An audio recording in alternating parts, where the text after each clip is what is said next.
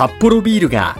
北海道上富良野町でホップの試験栽培を始めてから今年でちょうど100年。名前を聞いたことはあるけどホップについてはあまりよく知らないって方も多いですよね。今回はホップの品種技術開発リーダーがホップについて詳しく解説。ちょっとマニアック。でも聞けばもっとビールが美味しくなること間違いなしのホップアワー。さあビールを片手に今日は美味しい話つまんでいってください。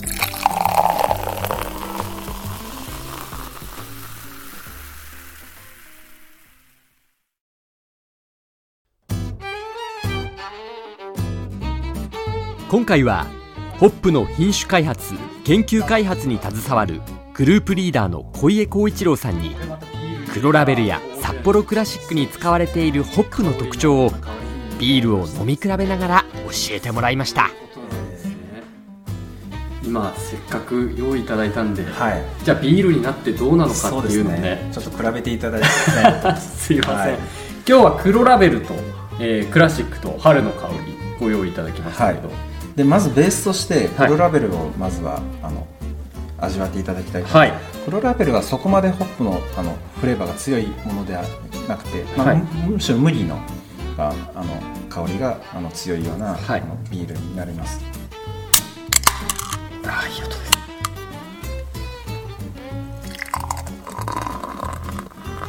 ありがとうございます。ああいい音ですね。音だけでも美味しそうですね。いただきます。はい。黒ラベル。黒ラベルです。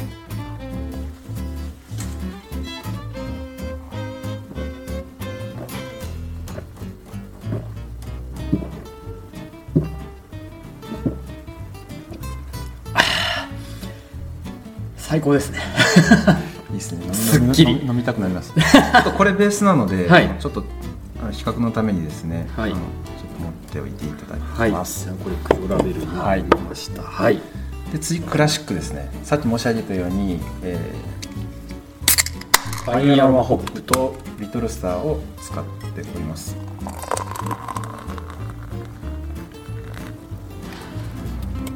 まあでもまずやっぱり黒ラベルと香りも違いますよね。そうですね。ちょっといただきます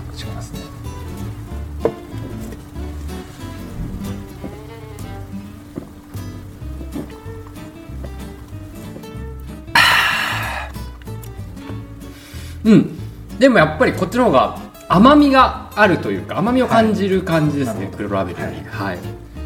これが通常のクラシック。クラシックになります、でクラシックのこの味はやっぱりこのパイアナホップとかリトルスがないと同じにならなくてですね、はい、もう欠かせないんですよ。このホップじゃないとそうなんですね。っていう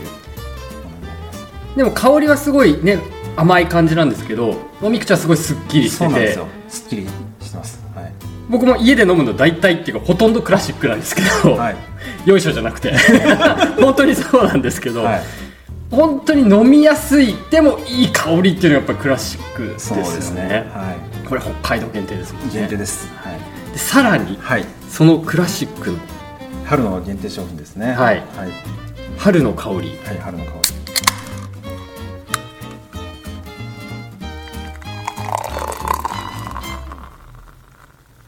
りがとうございますあそのギリギリまでありがとうございます。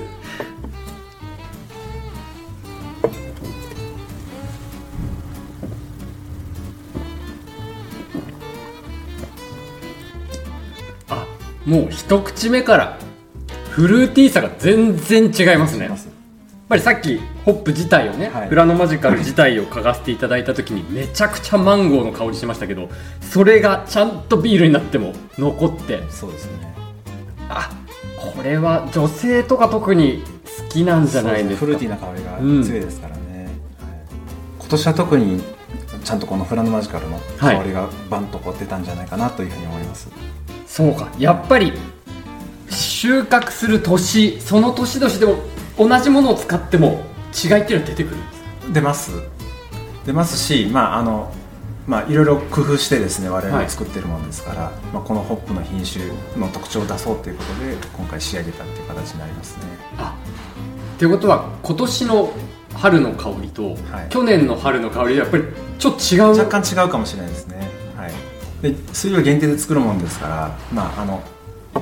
なんだろう何回も作り直すことできませんからね。そうですよね、えー、だからかなり一発でえいって決めないといけないっていうところはあるかなと思います。そこでも難しさもあるのかなと思うんですけど一応春の香りは春の香りっていう、まあ、パッケージとして売る中ででもやっぱり去年よりもここを良くしたいとか今年のホップの特徴はみたいなことを考えながら作るってことですっていうことだと思いますね。ちょっと私も製品あの開発の方じゃないのであの予想になっちゃうんです。はい、はい。その中で小家さんたちのこの研究所にいらっしゃる方たちの役割っていうのはどういう部分なんですか？そうですね。もうあのこのビール作る時点ではもう終わってるかもしれないんですけれども、はい、これでフラノマジカルのような、まあ、特徴ある品種ホップの品種っていうのはあの、まあ、我々が作り出さないと世の中にも生まれてこなかったわけで、うん、なので、まあ、これがあの、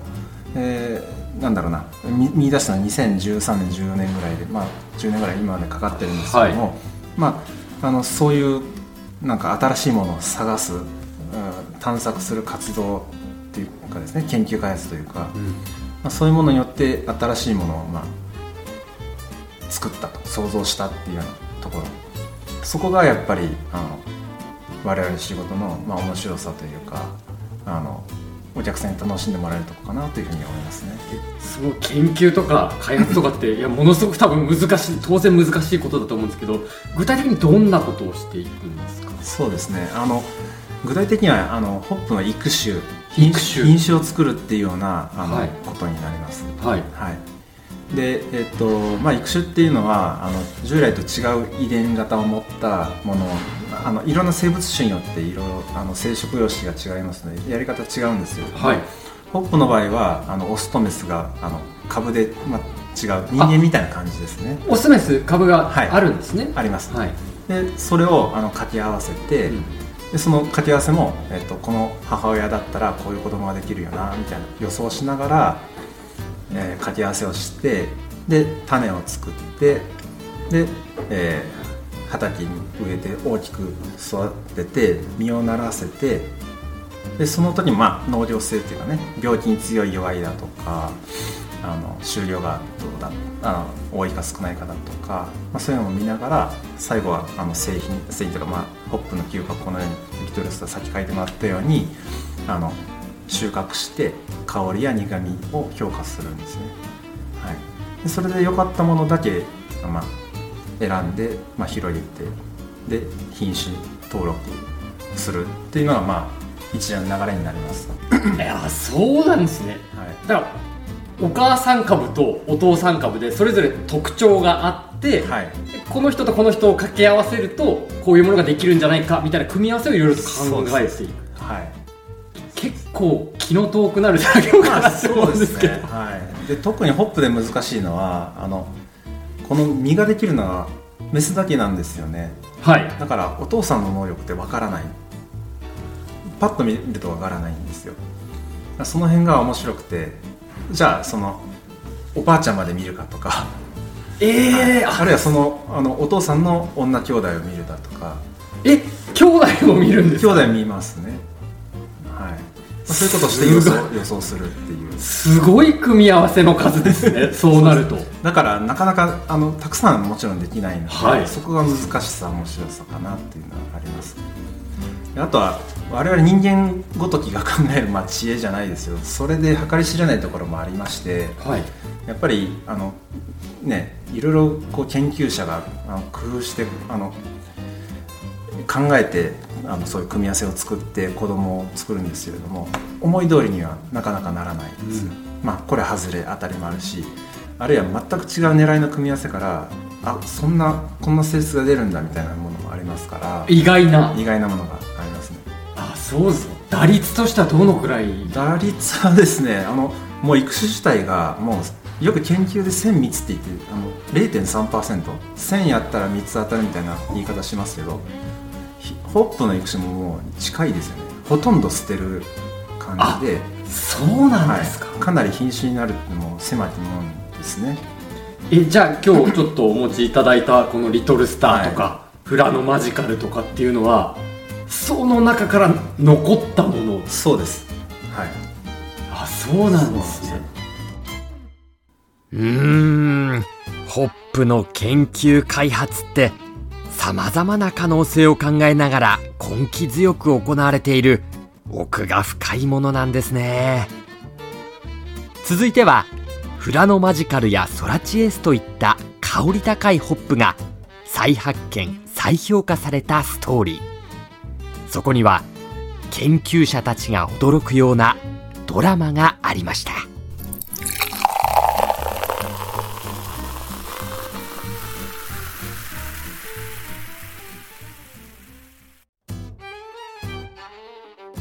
さっきちょっとこのねあの今日倉庫お借りしてるって言いましたけど、うん、コンテナに入ってるカゴに入ってるの見させてもらったらフラノマジカルももちろんあったんですけど、はい、フラノローズとか、はい、違う名前のものもいくつかあったんです、ええ、それも新しいものとしてもできてるものですそうですね。はい。フラノローザだとかの方がフラノマジカルより先輩であ先に先輩なんです、ね、作った品種なんですよ。まあフラノマジカルはあまりにこう我々も面白いっていうことであの先に広げてるところがあるんですけれども。ああそうなんです、はい、できた時っていうのはどうなんですか？思い通りいったっていう時ってあるんですか？もちろんあります。思い通りに、えー、なんだろうな。いいものできたなっていう狙って作っていくものもありますね。それはもう十分分かっているもの。病気に強いだとかっていうのは、はい、まあ、割とやりやすいですね。香りだとかっていうのは、うん、あの結構複雑でうん難しいところがありますねでもそこに小家さんは楽しさを感じてる、うん、そうですね。あのもともと品種開発、ね、他のあの作物種あの米だとかでもやってますけれどもどうも美味しさってあの美味しさについて育種するっていうのはすごくこう理にかなってるというかですね。あの昔そのなんだっけな「プロジェクト X」っていう番組で、はい、コシヒカリの育種の番組やってましてで、えー、コシヒカリ育成した当初って当時ってあの日本が食糧難の時代戦後で、はい、でたくさん取れればいいっていう狙いで作ってたんですけど収量が多いそう収量が多い。とにかく収量だけ目指して。でそういう収量だけ目指したけれども結局売れない、うん、美味しくなかったんですねっていう風になっちゃったんですけどコシヒカリはなんか弱いんですけれどもなんかすごく食味は美味しくてでこう今パッとねあの日本で広く作られてるこの通りでやっぱり美味しさに注目していかないと単に人間ってお腹膨れればいい生き物じゃないですから、うん、その美味しさ美味しくないとやっぱり、えー、ダメなんだなっていうのをその時すごく思いました。ホップでも美味しさって当時はなかなか評価が難しくて、はい、でこうやってフラノマジカルみたいな香りに注目集まってきたのも、えーまあ、2000年代にアメリカでクラフトビールが起こってってか伸びてきて、まあ、そこでいろんなフルーツの香りのするようなホップが使われだしてからですねあのこういうマンゴーみたいな香りっていうのも重宝されるようになったんですけど、うん、それまでっていらなかったんですよね。いらなかった？いらなかった。そういうフルーツの香りみたいなの嫌われてたんですよ。あそうなんですね、はい、普通のビール作るのになんだこの香りっていうことですね、あもっとなんか苦い苦味苦味とか穏やかな香りだとかそういうところを目指してたのでむしろ捨てられてたはいなので我々もそんなに調べてなかったんですよ。香りフルーツの香りなんていう頭がなかったんですよね。それが2000年代にこうそういう品種が世界で生まれてきて、で我々も,、まあ、あのもう明治時代から長く持ってるようなホップの遺伝子源たくさんありますんでそういうものをたくさんあの見てですね。その見るのも香りの評価ってなかなか難しくてでそういう香りの評価方法も自分たちで作ってでちゃんと点数つけて記録に残るようにして、まあ、そういう積み重ねをしていくとしてきた中でこのフラノマジカルがあの昔はそう思ってなかったけどなんか香りすげえのあるぞっていうので見つけたんですよね。なんか見つけたんですか？なんか見つけたんですよ。フラノマジカルあたりは本当に計画して作ったものじゃなくてなんかなんかすごいのうちにあるんですよですけどみたいな言ってみたら偶然の産物みたいな形で生まれたってことですか？そう。だからそういう狙ったものじゃないけどなんか偶然なんか残ってて見つけるなんか視点が変わったら断面が変わったら新しくなんか光り出すみたいなことがあったんですねこの品種に関して。そうか、はい、そういう世界のねビールの流れみたいなものにもその時ははまんなくても後ではまったりとかっていうことも出てくるわけですそうそうそう。ソラチエースなんかもそうですね。ソラチエース。はい、はい、これも1984年の登録当時はあのあんまり香り強すぎるもんですからあんまりこう好まれなくてでも2000年代になってあのこのソラチェイスがもう品種研究入れてアメリカにで品種交換で現地の研究所にあった時にそれを嗅いだ方があの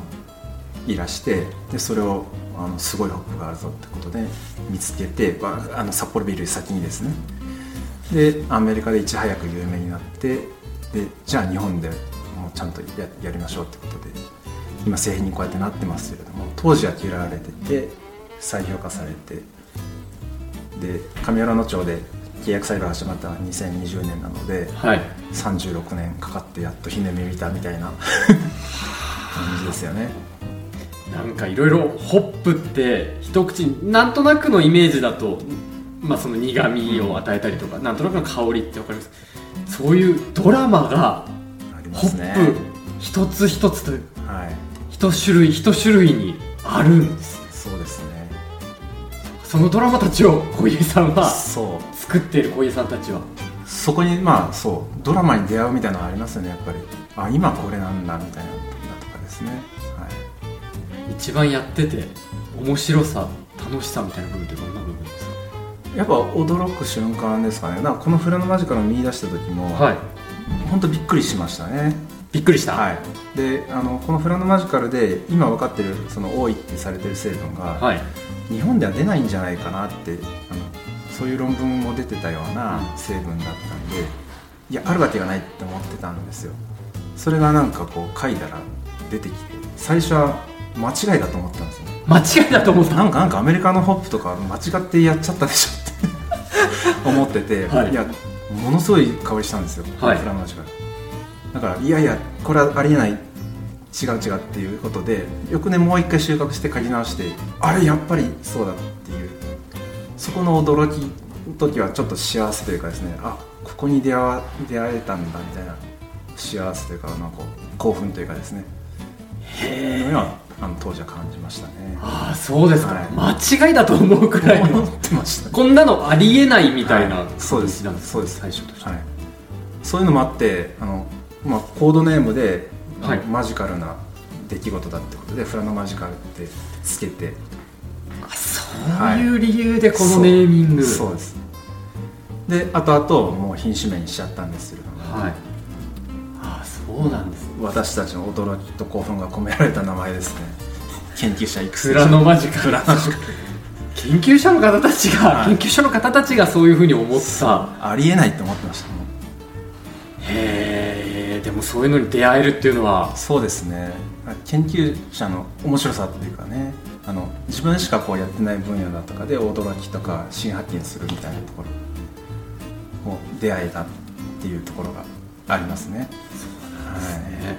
だから栽培する人がいてね、その栽培する人たちもそうですし小江さんたち研究所の人たちもそうですけどいろんな方たちのいろんな思いが詰まってやっとこの形になってそれがさらにビールになるっていうのがそうですね。